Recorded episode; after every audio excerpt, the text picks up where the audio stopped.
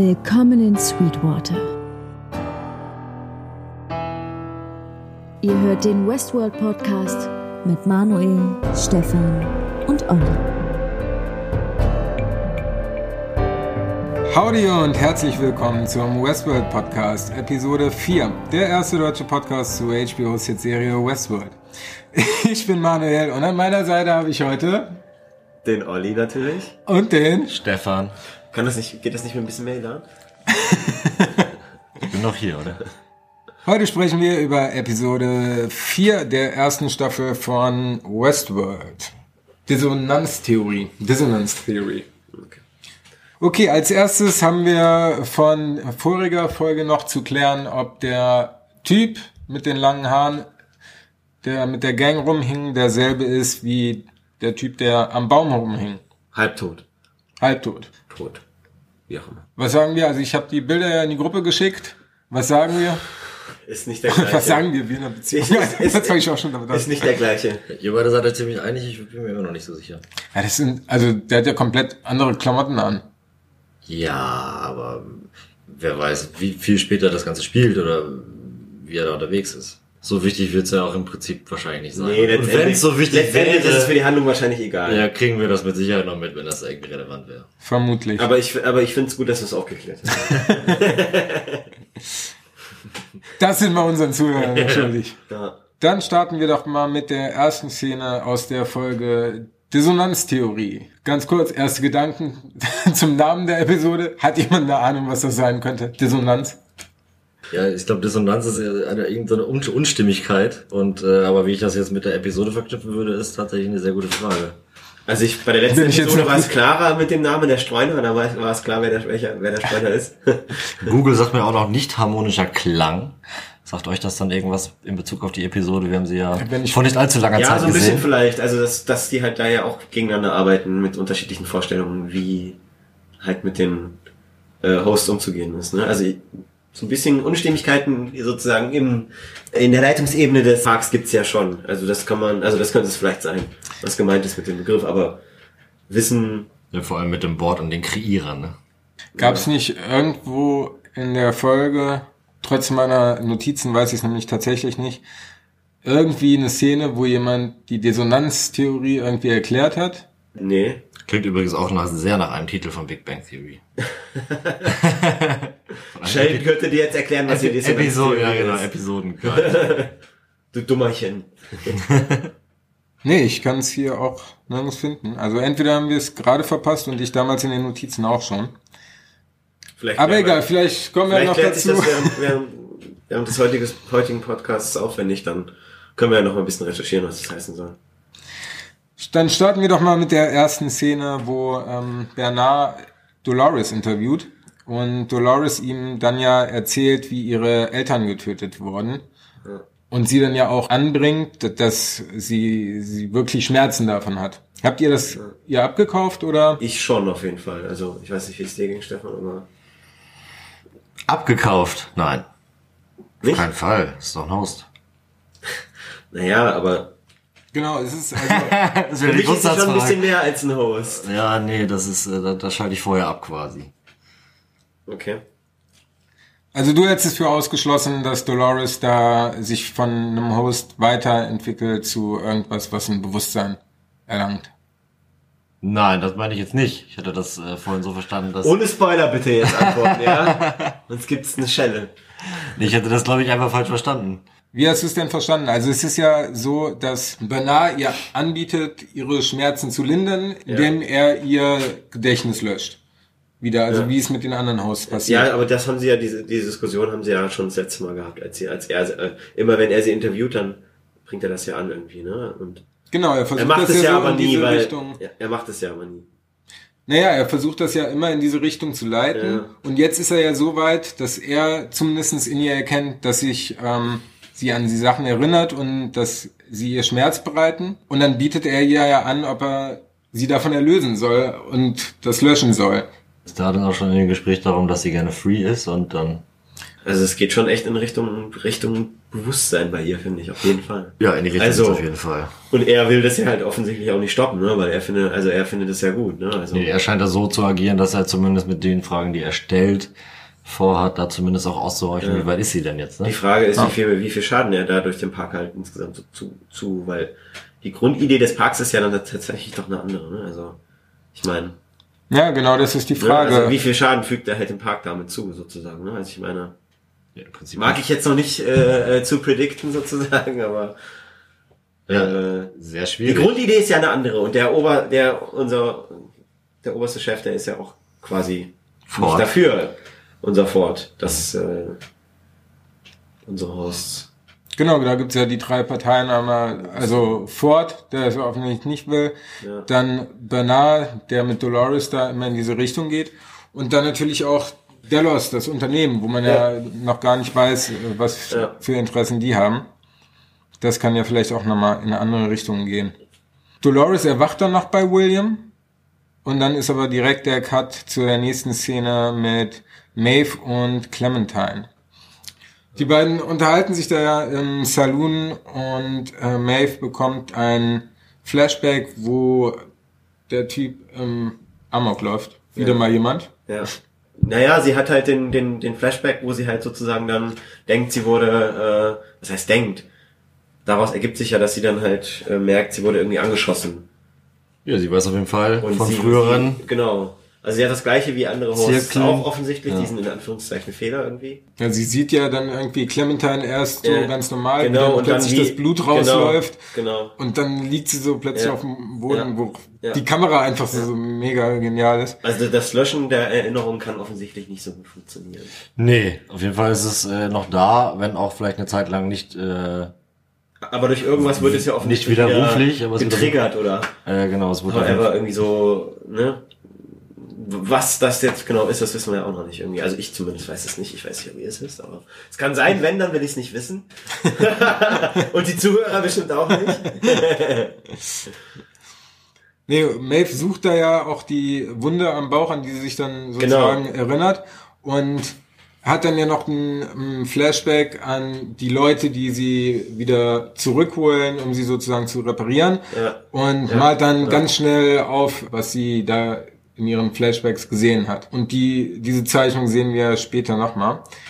Erstmal kommen wir aber zu Elsie und Theresa. Wobei Elsie Theresa erzählt, was in der letzten Folge sozusagen passiert ist. gibt übrigens äh, die Dissonanztheorie. Okay, dann So. machen wir mal einen ganz kurzen Exkurs, bevor wir in die nächste Szene einsteigen. Stefan erklärt uns mal die Dissonanztheorie. Ich erkläre sie euch nicht, aber ich lese euch vor, was ich dazu gefunden habe.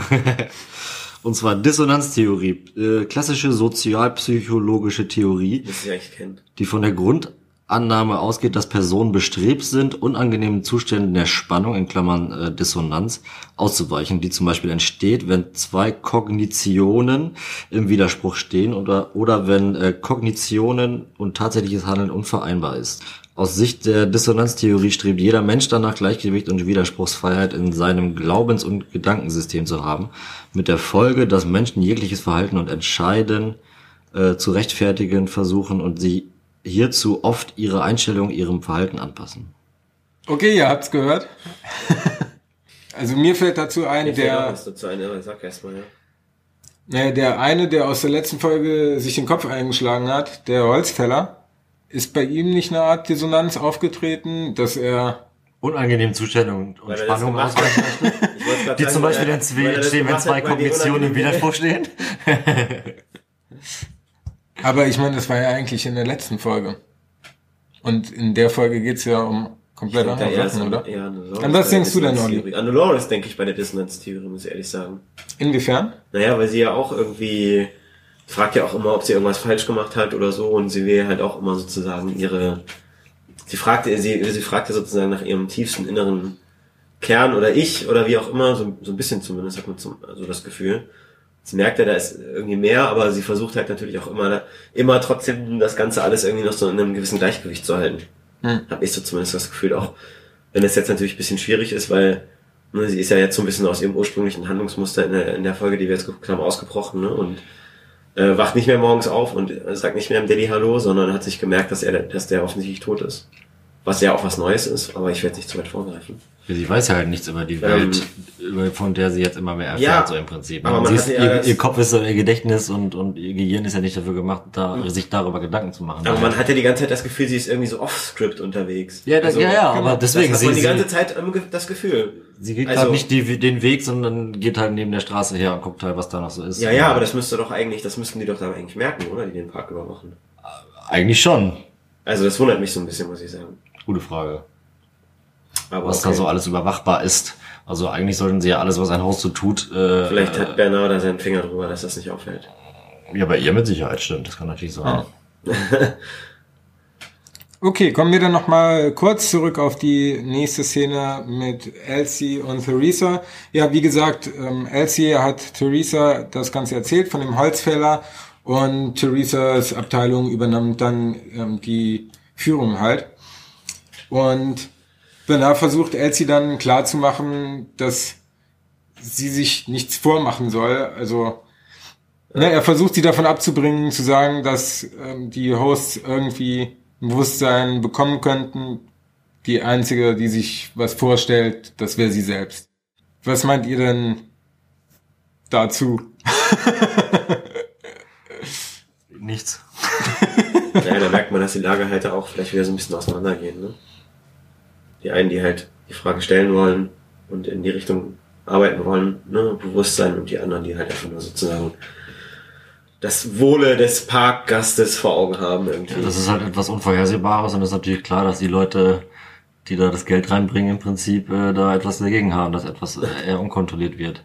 Und Was der Bauer nicht kennt, Bitte? was der Bauer nicht kennt. Ja, ja, genau. Und ähm, dann geht's ja auch noch darum, dass da halt, ähm, ja, sag ich mal, einfach viel auf dem Spiel steht, ne? Wenn die dann irgendwie äh, selber Scheiße bauen.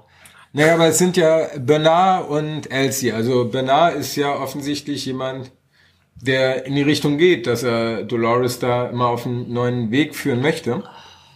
Und Elsie ist ja seine Mitarbeiterin. Also generell haben die ja eigentlich ein vertrauensvolles Verhältnis zueinander. So bisher. Naja. Hatte ich jetzt Waren die nicht? nicht auch häufig Also- schon mal äh, ineinander? Vertrauens. Oder verwechsel ich da jetzt Nee, was? du meinst das Theresa. Ach so, ja, stimmt. Elsie ist die Junge. Ja, ist natürlich schon Ach stimmt, sie gehört zu seinem Team. sehr Ja. hierarchischen Basis, auch wie er mit ihr dann spricht, obwohl sie, sag ich mal, etwas entdeckt oder wie auch immer, wo er natürlich im Prinzip schon vom weiß, aber sagt, mach da lieber nicht zu hohe Wellen draus. Und Also, ja, ansonsten habe ich jetzt da noch nicht, äh, nicht äh, ausschließlich harmonische Vibes zwischen den beiden irgendwie gefühlt. nee, ja, ich habe das auch so verstanden, dass er halt einfach gesagt hat, so ja, dann kümmere du dich halt sozusagen um diesen Fall, weil ne, er will halt auch so ein bisschen von seinem von seinem eigenen Handeln, glaube ich, ablenken damit. Ja. Ist meiner ist mein Eindruck, weil ich meine, was interessiert ihn der Streuner, wenn er da mit Dolores äh, sozusagen was eigenes da gerade am Start hat? Eine eigene Agenda Eine, fährt. eine eigene Agenda, also ne, also ich meine, ja, so Ja. so habe ich das irgendwie. Ja, da sagt. Elsie ja auch ganz klar irgendwie, sie hat das Gefühl, jeder fährt hier seine ja, Agenda, genau. nur sie hat keine und Genau. will halt nur ihren Job bestmöglich machen. Ja. In der nächsten Szene will William Dolores zurück nach Sweetwater bringen. Die sind ja eigentlich auf der Bou- Bounty Hard. Auf der was? Bounty Hard? Bounty Hand. Auf, die sind ja eigentlich auf der Bounty Hand. Aber dann kommt es ja zu einem, ich sag mal, zu einer schwierigen Komplikation, wo Logan ihn dann erpresst, damit er damit einverstanden ist, dass Dolores mit auf die Bounty Hand kommt. da gab's ja so, so ein kleines Duell wie bei ähm, Reservoir Dogs. Ja. So, so ein Standoff. Wo beide nicht direkt aufeinander gezielt haben, sondern jeweils auf ihren Nebenarm halt, ne? Genau, aber das war sozusagen Ja. das, womit sie drohen konnten. Ja, William wollte halt Dolores schützen, ne? Weil er irgendwie an Dolores offensichtlich. Äh, Ja, die beiden haben ja ganz unterschiedliche Richtungen, in denen sie gerne gehen wollen. ja, So, ja, aber das ist ja schon von vornherein die ganze Zeit, ne? Sein, sein Kumpel, wie, äh, wie heißt sein Kumpel nochmal, der dunkelhaarige? Logan. Ja, der will ja die ganze Zeit nur sozusagen draufgängerisch und hier und das und, und alles irgendwie machen und erleben und dem ist alles scheißegal, aber Ja, vor allem- William ist halt eher so der, so, ich wäre glaube ich auch eher so wie William. Ich würde auch eher so, Ja, ja, nachdem du im Al- Puff rumgeballert hättest. ja, mein Gott, also ich, das ist ja jetzt wohl nicht so schlimm, aber Nein, natürlich im nicht, Puff rumballern oder, oder, oder draußen rumballern und Leute umbringen, auch wenn es nur irgendwie Roboter sind, die aussehen wie echte Menschen, das ist schon irgendwie ein Unterschied, finde ich. Ja, aber es wäre nicht das Ja, allererste, aber- was du machen würdest, wäre die, die Roboter gut zu behandeln. Das machst du, wenn du diesen Park satt hast. Das ist, nee, ich fange jetzt nicht Ja, mit ja, GTA aber Digga, an, ich aber meine, auch, auch, nein, aber ich meine, der Roboter sieht aus wie ein echter Mensch. Ich meine, warum behandelst du den jetzt anders als einen echten Mensch? Weil es ein kannst, Computerspiel Das kannst du mir jetzt nicht erzählen, weil du das im Kopf weißt, dass es ein Roboter ist. Aber ich meine, das ist ein Computerspiel. Ich, alleine, dass, dass von meinem Aber das Konto, ist doch in dem dass von meinem Konto ein riesiger Batzenbetrag abgezogen wird, äh, das mache ich nicht deswegen, weil ich nicht, äh, also was, was weiß ich, mit dem Monster Truck äh, durchs Dorf fahren will oder äh, äh, eine riesen äh, Chain Gun, äh, Rail Gun, was auch immer da rausholen möchte und da äh, den Saloon kaputtballern möchte oder sowas. ja, ich sehe das, ja, ich weiß nicht, weil Warte mal, würdest du nicht wollen oder würdest du wollen? Ich würde das, das wäre als allererstes würde ich das alles machen. Das wäre Ich würde, ich würde, ich würde auf jeden Fall, also Bounty Hunts wäre auch mit Sicherheit eine geile Nummer. Das ist, äh, Ja. macht mit Sicherheit auch Bock. Ähm, wenn man ja, dann Banditen erschießt, die böse waren oder so. Weil ich meine, es gibt ja auch Leute bei GTA, die, weiß ich nicht, also ich würde bei GTA auch, glaube ich, nicht die Prostituierten zu irgendwie verprügeln oder irgendwie sowas. Ich glaube, das würde ich nicht machen. Nein, aber natürlich, das muss aber. Es gibt ja viele Dinge, die jetzt, also ja gut, Prostituierte verprügeln ist natürlich jetzt auch nicht meine Leidenschaft, die ich jetzt, die ich jetzt unbedingt im, Wild- im Wilden Westen da machen würde. Aber es gibt ja noch Sachen, wo ich, wo ich Inter- Interesse habe im Prinzip, dass ich da jetzt, also was ich jetzt auch nicht in diesem Leben machen würde, aber äh, da auf jeden Fall ist einfach mal so rumzugehen und äh, das, das alle Möglichkeiten, also alle Circles, die da irgendwie am Start sind, die irgendwie was mit äh, Abenteuer und Rumballern und so weiter, Saufen vielleicht zu tun haben oder sowas. Äh, Ja, bei Saufen, bei. Saufen, da bist du immer dabei.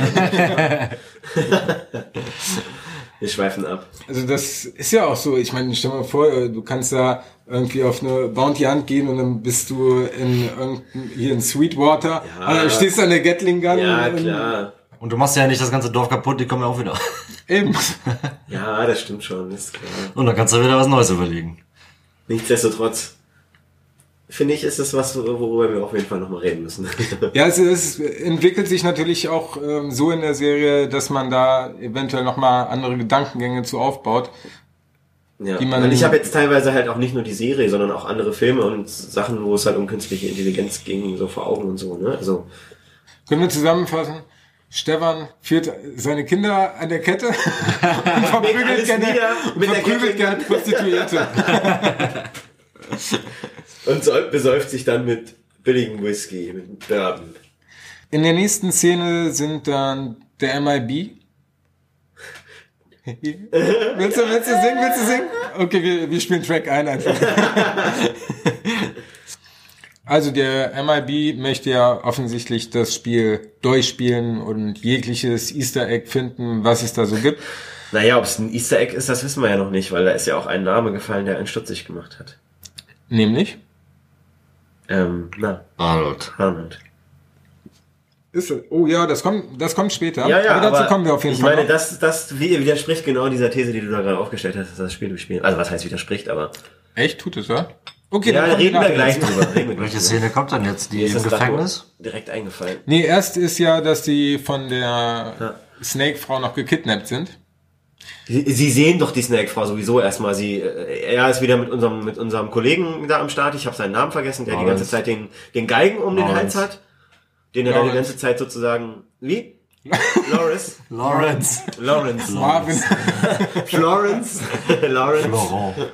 Ähm, und wie, wie die beiden dann sozusagen, äh, äh, ja, da eine kurze Unterhaltung führen und er offensichtlich sein Gefangener ist, ne, vom MIB, der Lawrence. Und dann gehen sie ja Richtung Fluss und äh, sehen dann unsere äh, Schlangenfrau äh, oben ohne und Oben ohne. sie beide kriegen ja ihren Kiefer nicht mehr nicht mehr nach oben, als sie das gesehen haben offensichtlich, weil ihnen ihr Tattoo so gut gefällt. Ich weiß nicht genau. Selbst. Lawrence, obwohl seine Frau frisch verstorben ist. Ja. Marty und Marty haben mir äh, gefallen. Mario, Mario, Mario. Und dann äh, ich mit ihnen nach? werden die beiden auch schon jux, jux umstellt. und werden offensichtlich äh, ausgeraubt. Naja, was heißt ausgeraubt? Aber sie werden sozusagen erstmal um, umstellt und befragt. genau. Worum es aber in dem Gespräch jetzt genau ging, kann ich gar nicht sagen. Jedenfalls, Okay, ich kann das mal gerne kurz wiedergeben. Ich finde nicht, wie die Snake-Tante heißt heißt. Deswegen bleiben wir doch bei Schlangenfrau. Snakefrau, Schlangenfrau. Schlangenfrau ist gut. Snakefrau. Drei Fragezeichen und die Schlangenfrau. Schlangenmoment. Gibt's das? Gibt's bestimmt, oder? Don't ask me. Als Folge meinst du? Ja. Schau doch wieder mal nach, Stefan. Was denn? Ob es die drei Fragezeichen und die Schlangenfrau gibt. Es hört sich wie ein typischer Titel an. In der nächsten Szene sind wir dann kurz in Delos, wo Stubbs auf Dolores aufmerksam wird. Naja, weil sie ja offensichtlich, ich, ich habe das vorhin, glaube ich, schon erwähnt, dass man ja die ganze Zeit das Gefühl hat, dass sie so ein bisschen off, off-script unterwegs ist. Und man hat sozusagen, äh, ja, in der Szene ist ihm, ist ihm das offensichtlich aufgefallen, dass sie da außerhalb des Bereichs unterwegs ist, wo sie sonst halt immer unterwegs ist. Ähm, na, und dann wird man halt direkt ins Geschehen geleitet und sieht dann direkt Dolores und äh, ja, wie sie dann vom, vom Sheriff, glaube ich, angesprochen wird, weil sie da ja offensichtlich, äh, weil er sie erkennt und er weiß, dass sie da nicht hingehört. Und er ist auch der Sheriff. Ja, also das wurde schon von dem Das Stubbs, der hatte gemacht. die ja beobachtet und Ja. dann hat er den Sheriff sozusagen angewiesen, Ja. die wieder zurückzuholen. Genau, und dann kam unser Freund und hat sie dann sozusagen in Anführungszeichen gerettet, weil er gesagt hat, sie gehört zu mir. Wie jedes Mal. Bisher. Dolores und William unterhalten sich ja danach noch und dann erzählt Dolores diese Metapher über Stiere, dass sie immer zurück zur Farm kommen und dass sie irgendwann gemerkt hat, dass die Stiere immer zur Farm zurückkommen, um dann irgendwann geschlachtet zu werden.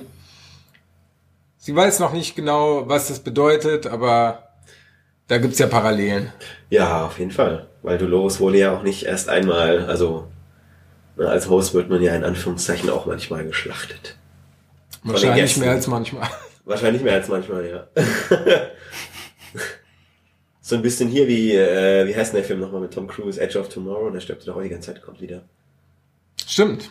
Oder? Der, der ist so, super, der Film. Der ist so im, im übertragenen Sinne ist es schon ein bisschen, er ist halt zwar, er ist ja kein, äh, eigentlich, er ist kein Host oder keine KI, aber er kommt halt immer wieder so, ne? Ich kenne ihn leider nicht. Kennst du den Film nicht? Nee. Ernsthaft nicht? Tom Cruise Filme sind Könntest du mal angucken. in der Regel nicht auf meiner Liste. Also es gibt natürlich coole Tom Cruise Filme, aber Zum Beispiel wie Top Gun. Ja, Zeit für einen Tom Cruise Podcast. Das ist, da explodiert mein Kopf. Der Typ, das ist eine andere Sache, ne? Aber sein Film, da sind so gute Sachen dabei. Night, Also Edge of Tomorrow muss Night and Day mit Cameron Diaz. Nicht jeder Film ist nett. Der letzte, der mir sehr gut Fall- gefallen hat, war Jack Reacher. Eins. Gibt's da einen zweiten Teil von? Ist der schon draußen? Mhm, ich glaube schon. Bin mir ziemlich sicher.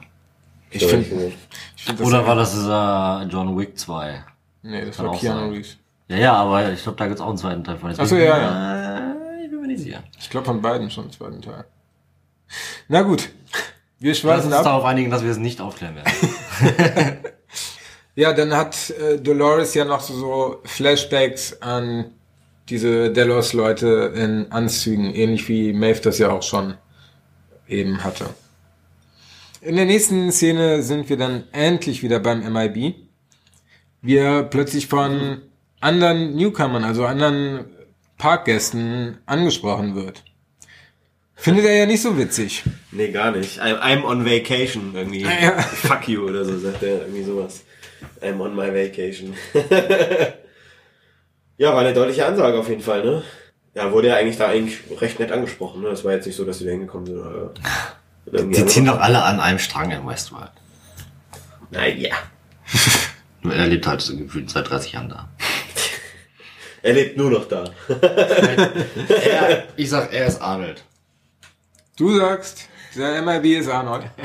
Das ist aber eine gewagte These. Gewagte. These. Ist das einfach nur ein Geistesblitz oder möchtest du die Erkenntnis mit Nein, ich, Argumenten? hatte, ich hatte diesen Geistesblitz, während ich das geguckt habe, als er. Also weißt du, ist auch noch nicht, äh, auch wenn du die erste Staffel, nein, jetzt hast du mich gespoilert, Stefan. er kennt die erste Staffel doch gar nicht. Ach so, ich dachte, du kennst die erste Staffel auch schon komplett. Nein. Die ersten sechs Folgen. Ja. Ach so. Okay. Und Wie gesagt, das ist so lange her. In der letzten Folge konnte sie sich auch nicht an viel erinnern. Er ist irgendwie ab der zweiten Hälfte, ich weiß auch nicht. Ah, dann erzähl doch mal, wie du zu dieser Erkenntnis gekommen bist. Weiß ich nicht. Ist halt genauso alt wie der äh, Ford. Und äh, hat halt ähm, genauso viele Falten wie Ford. Das sind die einzigen beiden richtig alten Menschen da. Und äh, als, als der äh, MIB dann darüber gesprochen hatte, dass er äh, ja halt die, die, Arnold-Keule, sagen wir mal, herausgeholt hat, habe ich halt direkt dann gedacht, dass das eventuell sein könnte. Ohne jetzt äh, darüber nachdenken zu können, warum Das er war auch dann- ein bisschen unvermittelt. warum, warum er dann als tot äh, betitelt wird. Und ähm, wobei ich mir aber auch nicht mehr sicher, was, was hat er denn genau gesagt? Der MIB über Arnold. Der MIB denkt halt, dass es eine Storyline gibt, wo es um mehr geht, weil man so einfach sterben kann. Aber es, er hat halt das Gefühl, dass Arnold da was versteckt hat, bei dem es um mehr geht als nur das Spiel. Irgendeinen versteckten Code, der das Potenzial hat, sich weiterzuentwickeln oder so vielleicht. Der jetzt nicht so augenscheinlich in, in Erscheinung tritt. So, die Schlangenfrau spricht da ja an, um mir zu sagen, ich bin interessiert an dir, erklärt ihm die Story, wie er halt darüber nachdenkt. Aber ist das jetzt sozusagen zeigt, nur... zeigt ihr diese Mace-Zeichnung unterhalb des Skalps von diesem Knasti, den er da, äh, von diesem Dealer, den er da aus dem Saloon geholt hat. Und scheint sie so ein bisschen sehr ehrlich quasi dem ja scheinbar Host äh, äh, erk- erklären zu wollen, was, was er vorhat. Ja. Daraufhin Ja, ich vergesse mal, dass es halt ein Spiel ist, ne? Und dass es halt sozusagen das Letzte ist, was man vielleicht noch offen hat, als eine Quest oder so, die man erledigen muss. Oder er hat das versteckte, den versteckten Quest gefunden oder however. Aber ja, ich glaube, da steckt trotzdem mehr dahinter. Ich, ich Ja, kann das immer nicht nur als, als Spiel betrachten irgendwie, weil das vermittelt die Serie als Gefühl für mich auch nicht irgendwie. Ja, so sieht er das ja auch. er Also- ist da auf der Suche nach mehr, was da noch geht. Und ja, hilft ihr dann ja auch einfach, indem er mit Lawrence sich festnehmen lässt und dann in der Kutsche zu einem Gefängnis. Ja, ja, hat man sich auch schon die ganze Zeit gefragt, warum wird. macht er das, ne? Und das ist ja gewollt, weil, ich meine, er ist Gast, der muss sich ja da nicht festnehmen lassen. Er kennt sich ja aus. Aber es wird ja klar, weil er will ja den, den Ober, den Obermacker, Bösewicht für sich haben, sozusagen, mit in seinem Team. Um die Final Mission zu erfüllen. Ach stimmt, das habt ihr komplett falsch verstanden. Haben wir? Ja, oder? Wir? Oder Stefan, hast du das? Weil, weil wir haben, erklären, aber erklär's mir. Also es war- auf jeden Fall nicht so verstanden, Ja, dass es- der Obermacker ist. Also es war vorhin bei der Folge so, weil wir irgendwas gemacht hatten, wo ich äh, gedacht habe, oh, ich glaube, ihr versteht das falsch. Und zwar ist es, beziehungsweise, äh, ja. Also äh, in der Szene sind ja MIB und Lawrence, also ne, der Man in Black und Lawrence in der Kutsche und werden dann zu dem ähm, Gefängnis gebracht. Und sie tauschen Nettigkeiten wie Zigarren aus. Naja, Nettigkeiten sind das ja nicht, ne? Das wissen wir noch nicht. Ja, also Ja, MRB gibt ihm die und er steckt sie einfach ein. genau, aber das gehört ja mit zu seinem Plan. Ja. Denn er lässt sich dann ja einschließen und lernt da Hector kennen. Das, den haben Aber wir das auch ist doch schon kein Zufall, oder? Nö, das äh, war schon sein Plan. The Erzählt er dann ja. The MIB is heavily prepared. Heavily prepared. Mit einem Streichholz und mehr nicht. Ja, Zigarren, die explodieren. Ach ja. ein, ein nicht ganz unwesentliches Element des Plans. die man scheinbar bis zur Hälfte rauchen kann. Ja, er bricht dann mit Hector aus. Indem er die Zigarre in das Schlüsselloch steckt und äh, die vorher schon so lange geraucht hat, dass er nur noch zweimal pusten muss und sie explodiert. und dann bricht er aus dem Gefängnis Ich würde raus. mich auch trauen, eine, eine, eine Zigarre mit Sprengstoff drin zu rauchen. Ja, gut. steht vor genau- dem Wärter, der auf einmal sie versucht aufzuhalten, weil sie herausgebrochen sind. Und er hat das dann auch genau so getimt, dass der Wärter genau in dem Moment so viel Zigarre geraucht hat, dass die Zigarre, die er für ihn vorher in der Kutsche überreicht hat, wider Willen quasi, der wollte der Wärter ja gar nicht haben eigentlich, aber hat da gut gespielt, äh, dass sie dann halt sofort explodiert. Das waren zumindest meine Gedanken, die ich dann äh, dabei hatte. Das ist doch ah, Zufälliges mächtig geiles Timing. Just in time. Ja, da hat Glück eine sehr große Rolle gespielt. Situationslack. Ja. naja, auf jeden Fall helfen sie dann Lawrence ein weiteres Mal aus der Patsche, der quasi wieder am Galgen steht und ja, von der Kameraeinstellung ist er ja wieder genauso wie am Strick das erste Mal gerettet worden ist, Geile Schießerei wieder auf jeden Fall. die man da gehört hat. Ja, genau, man hat sie gehört, ja. Dann fahren sie ja zu dritt diesmal dann zurück zur Schlangenfrau und er möchte, dass die Schlangenfrau ihr Versprechen einlöst und ihm das Geheimnis über ihr Tattoo verrät. Ich würde aber gerne noch mal was anderes wissen. Also der Man in Black in dem Gefängnis, in der Gefängniszelle, der war ja wirklich unglaublich entspannt. Das stimmt. Ist er entspannt, weil er eh weiß, ich kann das Ganze nochmal wiederholen, wobei es natürlich auch ein bisschen Aufwand ist, weil das dauert ja schon ein paar Tage, was er da jetzt bisher aufgebaut hat. Er hat Spielzeit. Oder hat er das schon so häufig gemacht, dass er genau weiß, dass er halt, obwohl er schon durch die Gitterstäbe nach draußen sieht, dass Lawrence da äh, vorbereitet wird, äh, um exekutiert zu werden mit ein paar Gewehrschüssen, vor so einer Mauer stehen, vor so einem Pfahl. Ähm, Wahrscheinlich hat er das schon mal gemacht, oder? Also ich halte das wird nicht das erste Mal sein. Also sonst Nee, würde, sonst ich würde ich das auch ja auch nicht erklären lassen mit den Zigarren zum Beispiel. Das hat er alles. Ja, ja.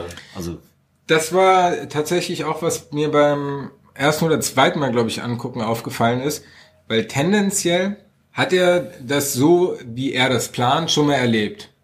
Weil er ja schon alles weiß, wie es passieren wird. Andererseits, warum läuft er denn mit dem Skalp rum? Also der braucht ja nicht jedes Mal das Skalp aufreißen, zu Lawrence gehen, Lawrence zu fragen. Er ist ja kein Host. Er weiß ja, was er in der Das Skype Vergangenheit hat er doch, gemacht aber das hat er doch einmal sich geholt und das hat er doch nicht wieder. Das hat er doch einfach aber auch. Ja, aber stell mal vor, du, du bist der Man in Black, ja? Ja. Dann schneidest du einem Typ das Skype ab, lässt sich von Lawrence zur Snake-Tante führen. Das hätte er nicht machen brauchen, wenn es das erste Mal gewesen wäre. Dann wäre er halt direkt zur Snake-Tante gegangen. Also zur Schlangenfrau. Ja, das stimmt schon. Deswegen finde ich das auch, ich sag mal, zumindest fragwürdig, dass er schon so gut Bescheid weiß, was da geht. das ist natürlich schon sehr, sehr richtig, was du sagst. Vielleicht hat er da ja irgendwie noch einen anderen Draht, der ihm das mitgeteilt hat.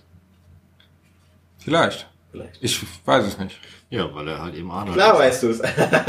Nee, das, er. Er weiß, dass er, denn er ist Arnold. Aber wenn er Arnold wäre, müsste er das Labyrinth nicht suchen, sondern ist er nicht Arnold. ja, ach genau, wir können ja noch mal kurz zu deiner Arnold-Theorie kommen. Denkst du, Arnold kommt dann getarnt da rein wieder irgendwie als irgendwer anders und dann die, die, Ja, wenn Ja. er scheinbar gestorben ist. Vielleicht weiß ja keiner, wie er gestorben ist. Naja, aber die Leute wissen ja, also die beiden, die ihn da angesprochen haben, wo er nicht so nett reagiert hat, die meinten ja so, hey, guck mal, das ist doch der Typ, ähm, scheinbar irgendwie ein bekannter Business-Typ. Und die wollen ihm mal Hallo sagen, äh, weil er, ich glaube, in Verbindung mit dem Park steht. Naja. Das heißt, offensichtlich wissen Ja. die Leute, dass er existiert. Also so Ja. tot kann er nicht. ein bisschen famous Ja. muss auf jeden Fall sein. Ja. Also da wäre Das es. stützt, finde ich schon Stefans These irgendwie schon ein bisschen. Ja, wirklich? Nein, Doch, das warum? widerlegt sie komplett. Warum, wenn er, wenn er auch sozusagen einer der Parkfounder ist, dann ist es doch klar, dass er dann bekannt ist und die Leute ihn ansprechen, auch Ja, im Park aber oder dann nicht? Weil sie ihn wäre- erkennen. Dann würde Bernard aber über einen Arnold Bescheid wissen. Ja, gut, das stimmt. Zum Beispiel. Sehr gut. Weil Stefan, ja, die aber- eigene These wieder. Er. Naja, aber das wird sich bestimmt auch nochmal äh, detaillierter aufdröseln in den nächsten Folgen. In der nächsten Sze- Szene ist Maeve, wobei sie dann diese kleine Puppe sieht, die auch auf unserer tollen Grafik klein versteckt ist im Vordergrund. die mir schon aufgefallen ist und die mir nicht sagen wollte, was, um was es sich dabei handelt. Stimmt, du hattest gefragt, ne? Was ist das? Habe ich. Ja, mir jetzt, jetzt ist sie äh, dazugekommen. Guck genau hin. Und was meinst du, kann es damit auf sich haben? Man hat ja nur gesehen, dass es irgendeine Puppe ist, was offensichtlich vom kleinen Kind da in der Hand gehalten wird. Also es scheint ja irgendwie zu, einer, zu, zu, einer, äh, zu so einer Szene zu gehören, wo sie sich halt im Rahmen ihres Flashbacks halt so dran erinnert. Ähm, dass das ja irgendwie so ein bisschen Gemeinsamkeiten halt auch mit der Figur hat, die sie da halt die ganze Zeit immer gemalt hat. Das ist ja auch irgendwie auch offensichtlich, oder? Ja, die, Wo sie halt dann halt irgendwie auch in einem Versteck oder was sie da hatte. Ne? Sie hat ja einmal irgendwie so eine Holzplatte hochgehoben und hat dann da noch mehrere Zeichnungen drin gefunden. Äh, was ja auch immer das gleiche war. Was bedeutet, dass sie sich ja auch erinnert.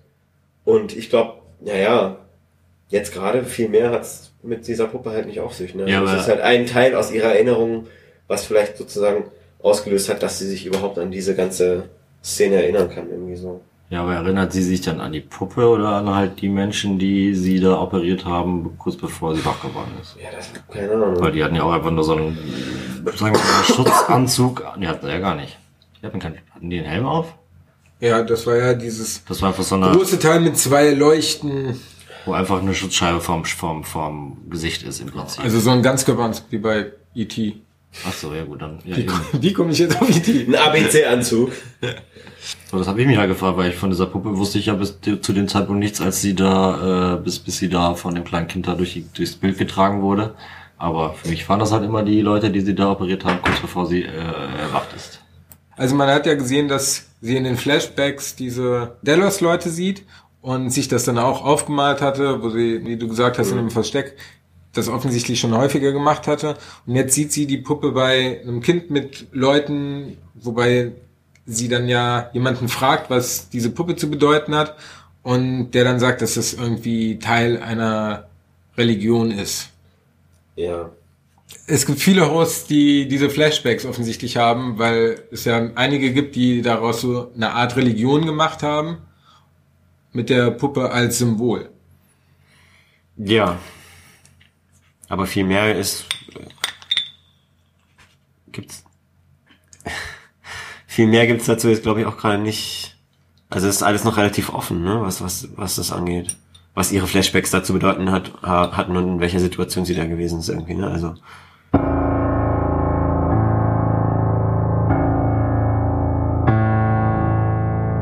Also Theresa und Bernard, die haben ja ihr Techtelmechtel am Start und Theresa sagt ja, dass sie Zeit gewinnen muss, um vorm Board von Delos muss sie ja der Rede und Antwort stehen.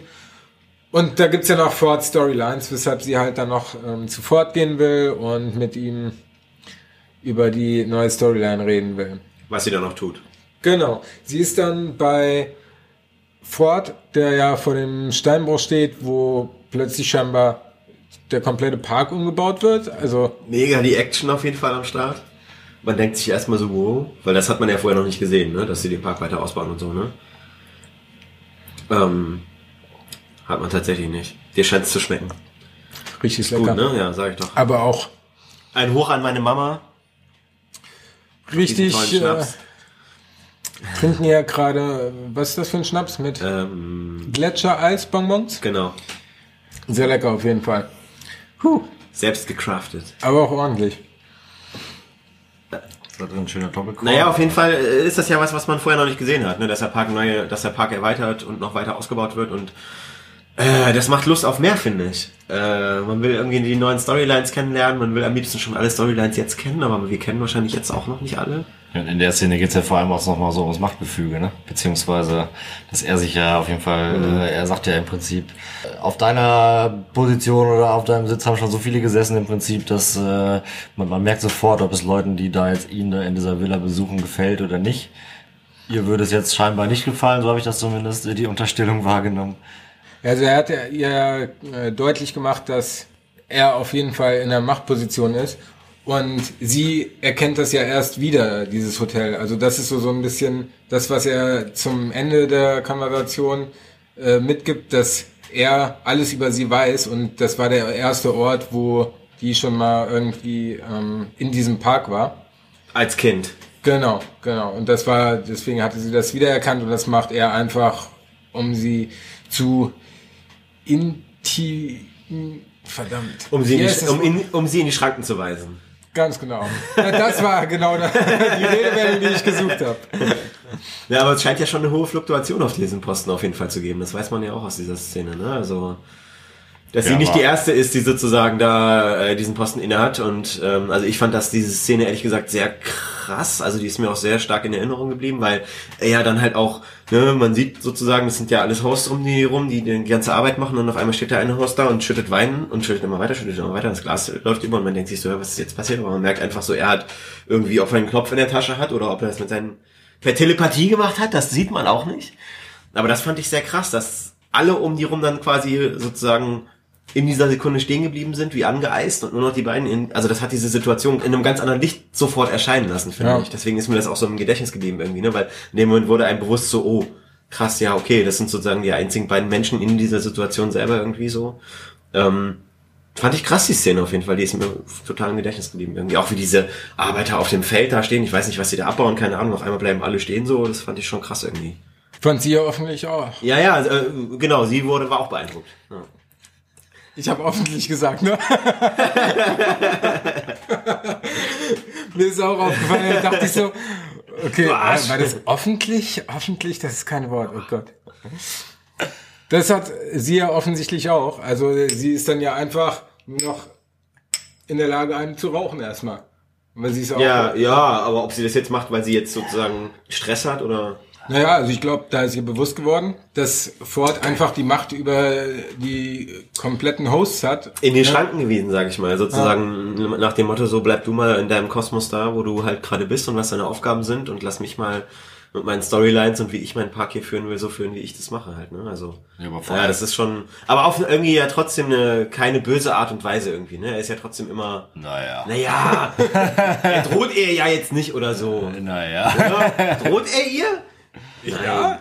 Stefan, wie ist denn deine Meinung Ja, dazu? er sagt, er weiß alles über sie und Ja, äh, gut. er setzt sie genau an den Tisch, wo sie vor x Jahren mit ihren Eltern gesessen hat, genau an dem Platz, wovor sie sich vorher nicht sicher war zum Beispiel. Und das ist ja alles etwas, das ist schon eine sehr heftige Einschüchterungsmethode, sag ich mal. Ja, Also ich will, wenn du dich in ihre Lage versetzt und dann sitzt du da und willst ihm erzählen, pass mal auf. Und dann stoppt er einfach alles im Park und sagt, du, Ja, das vor dir saßen schon zig Leute, die dasselbe versucht haben und Das das Board wird ja, mich gut, nicht okay. los. Also ja, ich fand, das war schon Ich bin einschüchternd. überzeugt, ich bin überzeugt, ich bin überzeugt. Ja, und zur Fall. Zigarette finde ich halt auf jeden Fall nochmal auch von ihrer Seite, dass es mir zumindest so vorkam, dass sie sagte, okay, ich nehme mich zurück, mache mir eine Kippe an, äh, dass es so eine Unbeeindrucktheit quasi ausstrahlen sollte. Also es Das sollte war jetzt keine Fluchtreaktion oder wie auch immer. Also ich fand, die, die hatte schon ziemlich gefasst so aufgenommen. Also äh, zumindest äh, bis zu der Szene. Nein, sie hat das nicht gelassen genommen, aber sie hat das erstmal versucht zu verarbeiten und einfach, sie ist ja auch eine sehr rationale Frau und zu gucken, okay, was sind ihre Optionen, was muss sie jetzt einkalkulieren, wie Ford Das reagiert. ist halt ihr Chef, ne? Und er sagt ja am Ende nochmal, was auch relativ einschüchternd äh, kommt, dass er sie nicely bittet, aus dem Nicely. Weg zu bleiben. Ja, ja, das stimmt. Das Er meint so, ein letztes Ja. Mal frage ich Ja, oder bitte ich dich nett oder Das sind alles schon relativ, naja, ob es jetzt Grenz, Grenzaufzeigungen oder, oder Drogen sind, darüber lässt sich diskutieren, aber Klingt schon die Richtung ist schon klar auf jeden Fall. Naja, dann in der nächsten Szene sind ja wieder Dolores, Logan und William am Start, die ja die Storyline weiterverfolgen, wo sie offensichtlich ein Ehepaar in einer Hütte retten müssen. Logan freut sich drauf, nimmt das alles ganz gelassen, trinkt ein Bierchen während der Schießerei. Naja, Also er kennt das Ganze schon, ihm ist das nicht neu. Ja. William hingegen ist da ja noch ein bisschen er ist halt noch ein kleiner, kleiner Newbie, offensichtlich. so früher die, wie die Leute in CS, die dann das erste Mal auf den Server connected sind. Ja, aber sie schaffen das auf jeden Fall und nehmen dann ja einen der Gangster, der, wie nennt man das denn? Slim heißt der Bandit, der auf dem Pferd liegt. Der gefesselt ist und der was sagt und dann geht er zu ihm hin und macht ihm eine Ansage irgendwie sowas, ne? Genau, ach, ich glaube, es war so, also der Sheriff wollte ihn ausliefern oder so und ähm, eine Reward kassieren und Logan findet halt raus, weil der Bandit das sagt, dass er für El Lazo arbeitet. Hat man bis jetzt noch nicht gehört, den Namen, oder? Nee, aber scheinbar, also Logan meint wohl, dass das ein Bandit ein- wie ein schweres Level ist oder eine, ein schwieriger Gegner bei Red Dead Redemption, ein Endgegner, ein Zwischengegner. Naja, aber ich meine, das ist ja auch irgendwie so, so eine Frage, gibt es dann unterschiedliche Schwierigkeitsgrade oder? Ja, mit Sicherheit. Also, pff, da muss es ja aber auch unterschiedliche Welten geben, oder? So, manche Hosts sind schlauer, manche Geschichten sind komplexer. Von den Quests sozusagen in Anführungszeichen meinst du, die geben den Schwierigkeitsgrad vor. Ja. Mit dem Alten, der einmal da in Sweetwater rumlag und William ihm hochgeholfen hat, das ist dann vielleicht irgendwie eine Schatzjagd, wo es überhaupt keine Gegner gibt. Und dann gibt's sowas wie mit äh, El Lazo oder Lawrence, wo es dann schon heißer hergeht und ge- geschossen wird und mehr Action ist. Es war ja auch irgendwann in so einer Szene mit Dolores, wo der eine sie sozusagen abschleppen wollte und er dann gesagt hat, ich wollte was Einfaches, Einfacheres haben irgendwie. Genau. Das ist ja auch ein Vermeintlich der Indikator dafür, dass es davon abhängig ist, wo, in welcher Situation man sich begibt, wie, wie, wie schwierig das vielleicht ist, das dann zu lösen am Ende. Ne? Vorstellbar für die Zukunft auf jeden Fall, dass es sowas tatsächlich geben könnte. Ist wirklich so, finde ich nicht. Ich finde es gar nicht so abwegig. Echt nicht. Nee, wenn man guckt, irgendwie. Stefan und ich haben vor, äh, nee, gestern drüber gesprochen bei der Autofahrt mit Autos, bis die komplett alle selbst fahren Ja. können. Das ist auch nicht mehr so. Aber lange eine einfach. extreme Erleichterung für Menschen wäre das halt, ne? Weil man bräuchte einfach keine Straßenverkehrsordnung mehr. Ja, man könnte sich einfach hinsetzen. Also man bräuchte schon noch eine für Fahrradfahrer und für Fußgänger, aber nicht mehr für Autofahrer. Aber dieses ganze Thema, das ist so interessant und das birgt so viel Zukunftsmusik und Potenzial. Also ganz ehrlich, mir jetzt gerade auch diese Konferenz mit diesem Weltraumschrott, ich weiß nicht, ob ihr das mitbekommen habt. Ja? Mhm, dass jetzt gerade von diesen ganzen internationalen äh, Raumfahrtunternehmen so eine Konferenz abgehalten wurde, so eine große, dass der Schrott im Weltraum immer größer wird, dass es, glaube ich, in Modellrechnung 100 Jahren zu gefährlich wäre, für Menschen ins Weltall zu fliegen. Echt? Wenn man da nichts gegen tut. Und wenn die Entwicklung so weitergeht, wie sie halt gerade stattfindet. Ernsthaft? Ist so, fliegt ja. so viel Scheiße rum, ja. Ja, ja. Wir es schon- sind Milliarden oder Millionen von Schrottteilchen, die die Erde umgeben, weil jedes Land irgendwelche Satelliten hochschießt und die Menschen das brauchen für Navigation und hast du nicht gesehen. Ähm, und die dann teilweise einfach, wenn sie dann sozusagen außer Dienst sind, die bleiben dann da oder die werden ab, die werden, die vergammeln da, werden verfragt oder however, aber auf jeden Fall Ja, manche kreist so ein Schrottgürtel um die Erde. Nicht nur im Pazifik haben wir sozusagen eine Plastikinsel, sondern um die Erde auch ein Schrottgürtel. Fett. Der Menschheit ist zu applaudieren auf jeden Fall. Das ist ja Wahnsinn. Das ist, das ist komplett an mir vorbeigegangen. Jetzt haben wir noch nicht, nicht nur die Erde zugemüllt, sondern auch Weltall. Ja, genau. Ja. Und ich finde dieses Thema einfach insgesamt so spannend auch irgendwie so, weil ich kann mir persönlich halt auch nicht vorstellen, dass wir irgendwie alleine im Weltraum sind und es geht ja irgendwie mit dieser Frage der künstlichen Intelligenz immer einher. Weil ich meine, das, was wir uns auf der Welt damit gerade schaffen, das ist ja irgendwie auch sowas wie ein, ein Alien oder was Unbekanntes oder das steckt ja in diesem Begriff irgendwie auch immer wieder drin. Ne? Und deswegen finde ich Westworld und das Ganze auch gar nicht so, deswegen finde ich es halt auch so geil, weil es halt nicht so abwegig ist, dass man sich das vorstellen kann, dass sowas in Zukunft wirklich geben kann einfach, weil das macht gute Science Fiction irgendwie auch aus, dass man sich das vorstellen kann, dass Ja. das wirklich irgendwann Ja, so stattfinden kann irgendwie, ne? Also klar ist Star Wars auch geil und so, aber mir ist glaube ich relativ bewusst, dass es in, auch in Zukunft keine Laserschwerter geben wird und auch keine, wahrscheinlich keine Jedi-Kräfte. Oder however, vielleicht gibt es da draußen in dem Universum irgendwo Jedi, ich weiß es nicht, aber Aber wow, gerade Laserschwerter ist doch auch ziemlich real. ja, weiß ich nicht.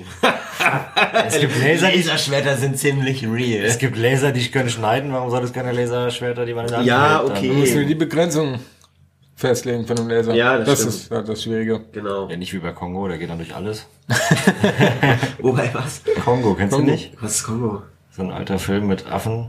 Da geht zum Schluss, haben die, ich glaube sogar die Ein Affen. Laser, der durch alles durchgeht. Ja, also zumindest haben die äh, ordentlich Zerstörungspotenzial, die Laser. Kenn den Film. Echt nicht? Nee. Krass. Ja, habe ich damals häufig gesehen. Naja, Naja, auf jeden Fall finde ich dieses Thema insgesamt spannend und das ist das halt auch, was ich an der Serie so spannend finde. Ne, weil ich meine, klar guckt man sich auch Sachen an, die abwegig sind, aber nichtsdestotrotz. Ähm, Das ist ja einfach nur eine Weiterentwicklung von allem, was wir bisher so weitergehen. Wie schon bestimmt in Folge 3, 2 und 1 erwähnt, GTA, VR, da werden wir wahrscheinlich immer wieder drauf zurückkommen. ja, aber das ist doch schön. einfach der beste Vergleich ja, ist. genau, auf jeden ist im Fall. größten Sinne halt nichts als ein Spiel, was halt einfach nochmal in nicht, Das vergesse ich aber, muss ich nicht, sagen. nicht am. Controller ist, nicht in der virtuellen Realität. äh, Aber ich vergesse das Es ist halt da. So. Geht euch das nicht so, wenn ihr die Serie guckt, dass ihr das häufig vergesst, dass ihr euch das wieder vor Augen führen müsst, dass das ja eigentlich sozusagen nur in Anführungszeichen ein Spiel ist? Ich vergesse das häufig, muss ich sagen, wenn ich das gucke. Ich muss mir das immer wieder bewusst vor Augen führen. Also echt jetzt. Ich weiß nicht, wie es euch da geht, aber mir geht es so. Anders. ja, wie gesagt, im Prinzip weiß ich halt. Man muss halt nur halt herausfinden, was halt nur, in Anführungszeichen, ob jetzt halt es ein Mensch oder ein Host ist, um den es geht. Was jetzt natürlich nicht so häufig sich ändert, aber ähm, Stefan, auch Hosts können Gefühle haben. ja, Rick and Morty. Rick and Morty, Rick and Morty. Genau. Marty und Marty. Let's go for some adventures. Rick and Morty and their adventures, Morty. Rick and Morty forever and forever, 100 years. Rick and Morty some things. Me and Rick and Morty and running around and Rick and Morty time. All day long, forever. Der, der erste Outtake ist, glaube ich, mit deinen äh, Geheimratsecken. Echt? meine, meine Friseurin hat gesagt, es sind keine Geheimratsecken, sondern... Eine hohe Stirn. Genau. Und Na hat klar. gesagt, Fuck you. Ja, stimmt.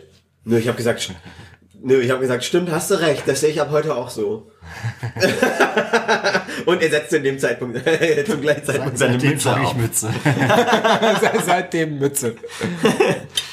Ja, Manu, dann bereite uns doch mal kurz auf die letzte Szene vor. Alles klar. In der letzten Szene sind wir zurück in Sweetwater, wo Hector Sweetwater überfällt. Eine Vorstellungsrunde, in der wir uns vorstellen.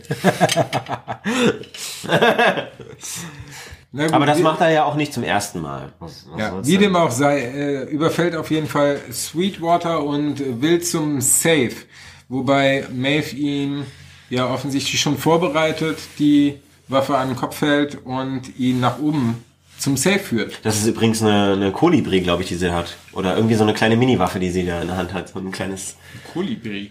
eine Kolibri. Klingt wie Gibt's auch bei Battlefield. Das ist so eine kleine Mini-Pistole. Ah, Gibt's bei Battlefield auch. Also ich war jetzt gerade bei Ziert mit der Grille, aber das hieß ja nicht nee, ich glaube, das war der Vogel. Ich finde die Szene super, super spannend, muss ich sagen. Also auch in, in, in also so in der Nachsicht betrachtet, ähm, ja, weil sie ja offensichtlich auch ihr eigenes Handeln in Abhängigkeit ihrer Flashbacks und an was sie sich so erinnern kann, halt auch verändert. Also so ähnlich wie Dolores macht, wie wie Dolores macht sie das halt irgendwie, ne? Das finde ich halt echt, also, ja, deswegen finde ich diese Szene auch so bemerkenswert, weil sie ja dann sozusagen das Ganze so beeinflusst aufgrund ihrer Erinnerungen, was eigentlich ja normalerweise so nicht möglich ist und nicht sein sollte und so auch nicht gewollt ist, ne? In der letzten Szene kommt ja auch immer wieder das auf, wo wir, was ich vorhin auch schon gesagt hatte, dass sie ja denkt, sie hat eine Schusswunde, weil sie sich über ihre Flashbacks quasi an so eine Situation erinnern konnte, wo sie angeschossen wurde. Und sie guckt dann irgendwie so an sich runter und sie hat da aber keine, ne, das sagt ja auch, ähm, hier, wie heißt unser Kollege Bösewicht? Nein, der Hector? an Hector, genau, das sagt er ja, ne, sagt, sie sagt ja dann auch zu Hector irgendwie so, ne, ich wurde angeschossen und er sagt ja dann auch zu ihr, so, ich habe da keine Wunde irgendwie. Das ist ja auch so ein bisschen alles so ein bisschen sexy time, während sie dann auf dem Safe drauf sitzt und er zwischen ihren Schenkeln steht. Mit gespreizten Beinen sitzt sie auf dem Safe, Genau. während er den öffnet. Ja, ja, aber äh, das ist ja noch, äh, er, er, er kriegt ja von ihr nur die Ziffern für Antworten. Genau. Weil sie sagt ja dann so, okay, ich will Antworten von dir. Ne, was geht bei dir so ab? Also, weil, ne, ich meine, was will sie von ihm für Antworten haben, für Antworten haben, weil er ist auch noch ein Host. Ne, also er kann ja nur im Rahmen seiner Möglichkeiten Antworten auf ihre Fragen geben. Ja, das Primäre, was sie dann ja will, nachdem er ihr erzählt hat, was es mit dieser Puppe auf sich hat oder mit diesem Anzugmann, Ja. ist es ja so, dass der offensichtlich eine religiöse Figur ist, die zwischen den Welten lebt, wie er sagt. Das ist, was sie aus ihm rausquetschen kann, bevor sie ihn dann dazu zwingt, ihr das Messer in den Bauch zu rammen. Um Und- diese Wunde nachzuahmen, die sie da äh, irgendwann mal hatte. Oder? Ja, und diese Kugel. Also Und ja, das war ja aber vorher nicht klar, dass sie dir die Kugel finden. Das hat mich, äh, also, das fand ich krass, weil da müssen, also da, nö, die scheinen es ja nicht so ernst zu nehmen, ne? Die haben ja ein bisschen geschludert irgendwie, wenn die die Kugel da noch drin stecken hat. Gut, aber klar, ich meine, vielleicht haben die diesen nicht gefunden, ne, aber ich meine. Ja, aber ist ja auch nicht vorgesehen, ne? Also einfach, Ja, dass nein. der Host so schlau ist, da Na ja, alles klar. zurückzuerinnern. Und das ist ja auch immer wieder so ein Zeichen, da geht's jetzt irgendwie auch wieder um Parallelwelten. Ne? Also ich meine, es ist ja immer so, das sind auch Parallelwelten, Westworld und die reale Welt, über die wir ja nichts wissen, die parallel zu Westworld stattfindet. genau, über die wissen wir Ich meine, es ist ja immer wieder auch diese Grundfrage, die sich die Hosts auch stellen. Ist das hier die einzige Welt oder die, einzige Dimension, in der ich lebe oder gibt's eine andere? Ja. Ist da noch eine World Beyond? Ist da noch mehr oder bin ich in der Matrix? Ja, es ist halt echt wie Matrix. Ja. ne? Also ich meine, wie können wir beweisen oder sagen, Können dass wir wir keine nicht. Hosts sind? Wir, Vielleicht wir sind können auch nicht beweisen, dass wir nicht in der Matrix sind gerade. Ganz genau. Können wir nicht. Naja, gut, Wissenschaftler würden dir jetzt was anderes sagen, wahrscheinlich Physiker und so, aber Nee, stimmt ja nicht. Ich habe, aber ich weiß jetzt nicht, ob das einfach so ein Internetding war oder ob das wirklich so gesagt worden ist. Irgendein Wissenschaftler, ich glaube Stephen Hawking, hat irgendwie gesagt, dass die Wahrscheinlichkeit, dass wir in einer Matrix leben, gar nicht so unwahrscheinlich ist oder sogar ziemlich wahrscheinlich. echt jetzt? Stefan nickt. Hab ich auch gehört, ja. Hast du auch gehört? Ja. Stimmt so, aber oder? basiert das auf tatsächlichen Daten oder einfach nur aus seiner hypothetischen Annahme heraus? Weißt du mehr, Stefan? Nein. Naja, okay, es ist vorstellbar, lassen wir es mal so stehen, würde ich sagen. Genau, also ist Ja. auf jeden Fall nicht komplett unwahrscheinlich. Also wir können einfach nicht sagen, ob unsere Erinnerungen Oder wie- Storylines sind, die in uns eingepflanzt worden Oder wie bei den Simpsons, da gibt's doch auch so eine Folge, wo Homer oder wer war das dann irgendwie so eine kleine, so eine kleine Menschenkolonie irgendwo auf seinem Bauch hat oder so, die da leben. Kennt ihr die Folge? Und dann um ihn rum und hinter Ja, seinem ja. Rücken ist auch Ja, noch. ja. Kennst du nicht, Stefan? Kennst du die nicht? Ich kenne das nur mit Lisas Die dann da so Zahn. leben und irgendwann, oder, ja, genau, mit Lisa Zahn, das ist sie ähnlich. Ja, ja, genau. Eine der besten Folgen, oder? Ja, ja. es gibt so viele gute Simpsons-Folgen und man muss halt auch den Simpsons eins lassen. Sie haben schon vieles predicted. Ich sag nur, habt ihr diese Donald Trump-Folge gesehen? ja, ey, Das krass. ist halt echt Alter. schon ein bisschen, äh, naja, Illuminati ist beängstigend, wenn die Simpsons die reale Welt voraussagen können. Also, wenn Mehr sie- muss man, glaube ich, dazu nicht sagen. Wenn Satire die Realität voraussagt, dann ist das ein schlechtes Zeichen. Punkt. Punkt. Okay, Maeve findet dann offensichtlich die Kugel und hat damit ja rausgefunden, dass irgendwas nicht ganz koscher ist, offensichtlich. Und damit werden wir, Dass sie recht hat auf jeden Fall, dass sie angeschossen wurde, weil er konnte Genau. ja äußerlich sonst nicht sehen. Ne? ja, Und damit hat er wahrscheinlich dann mehr oder also, na gut, die letzte Ziffer des Saves hat er dann erfahren. ja, und mit diesem Cliffhanger, sage ich mal, werden wir dann in Woche. die nächste Woche entlassen und können äh, bis dahin unseren Zuhörern Zeit geben zu rätseln. Jetzt muss ich mal überlegen. Ich glaube, bis dahin ist die Internetseite online, eventuell Twitter. Ich bin mir unsicher bei Twitter. Auf jeden Fall könnt ihr, ähm, Wir beschäftigen einen Host für Twitter. genau, der macht das an. Für unsere Webpräsenz wird der Host zuständig sein. Fragen, Anregungen und irgendwas an westworld-podcast at web.de. Und ansonsten wissen wir nicht, was da alles noch kommen wird. Ja, aber ich, ich glaube, wenn man mal so ein bisschen versucht, eine, eine vorauszuschauen auf die nächste Folge, ist, ja, das geht ja irgendwie alles so ein bisschen weiter, wie es auch zu erwarten gewesen ist, ne? dass, dass immer mehr Hosts betroffen sind davon, dass sie mehr oder minder Bewusstsein entwickeln und so und sich erinnern können und so, ne? Also, das scheint sich ja wie so eine Art Virus zu verbreiten. Und ich glaube, das geht auch so weiter. Das ist ja das, was Elsie gesagt hat. Ja. Dass sie befürchtet, dass sich das verbreitet. Ja. Also es bleibt sehr, naja, die Rebellion, vielleicht kommt irgendwann die Rebellion der Maschinen. Scheinbar ein schwieriger. Darauf, wo man bei Terminator, weiß ja, ich weiß, weiß ich, wie viele Filme drauf gewartet hat. Aber was Der glaubt Tag ihr? des Simpson-Gerichts. Was glaubt ihr? Wie wird das bei Westworld sein? wird es wie bei Terminator sein, Nee, das glaube ich nicht. dass man lange warten muss? Oder was erwartet ihr euch von der Naja, ersten Staffel? Was aber soll du weißt ja nicht, wie die Geschichte insgesamt ausgeht, oder? Nee, ich, also, wie gesagt, die erste Staffel habe ich jetzt gesehen, aber was denkt ihr, bis zu welchem Punkt uns die erste Puh. Staffel führen wird? Dass man zumindest auch mal erfährt, was es mit diesem kirchenähnlichen Teil in der Wüste auf sich hat. Das scheint ja zu einer neuen Story irgendwie zu Da- gehören. Ja. Also, Genau, ja, aber was es da dann genau auf sich hat, dass die Machtkämpfe weitergeführt werden, auf jeden Fall auch. das mit Sicherheit. Wir werden vielleicht etwas zu dem Labyrinth irgendwie erfahren. Wir werden erfahren, wie, wie Lawrence vielleicht nochmal irgendwie wichtig wird. Und äh, ja, Vielleicht kriegt er jetzt auch Flashbacks. bin sehr gespannt. Und mit diesen Gedanken verabschieden wir uns bis zur nächsten Woche. Und ich bedanke mich bei Stefan. und Olli! also bis zum nächsten Mal. Tschüss. Tschüss. Ciao.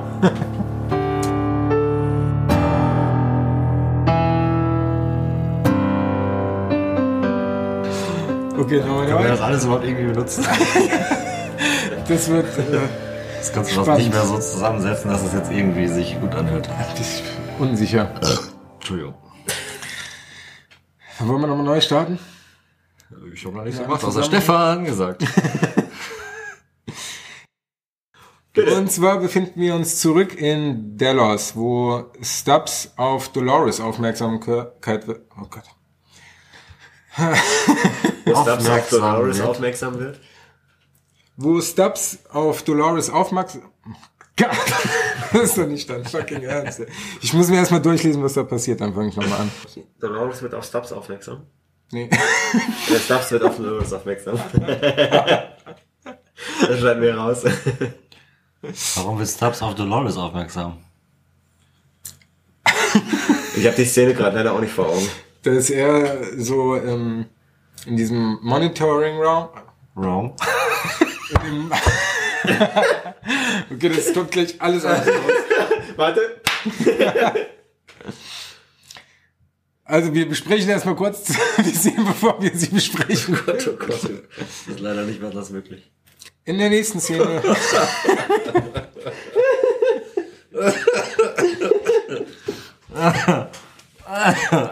Ich lese jetzt den ersten Satz. Und dann führt das bitte jemand weiter, ja? Das wäre das wär ein Traum. Oder ich. Okay. Zunge lockerer ran. Nachher haben wir zwei Stunden Rohmaterial und eine Stunde Podcast. Ich sehe das schon. Ja, ich führe das aus. Los, hau rein. Okay. Logan erpresst. Okay. Logan erpresst William. Oh Gott. Oh, wie schön. Manuel, ich bin dein Vater.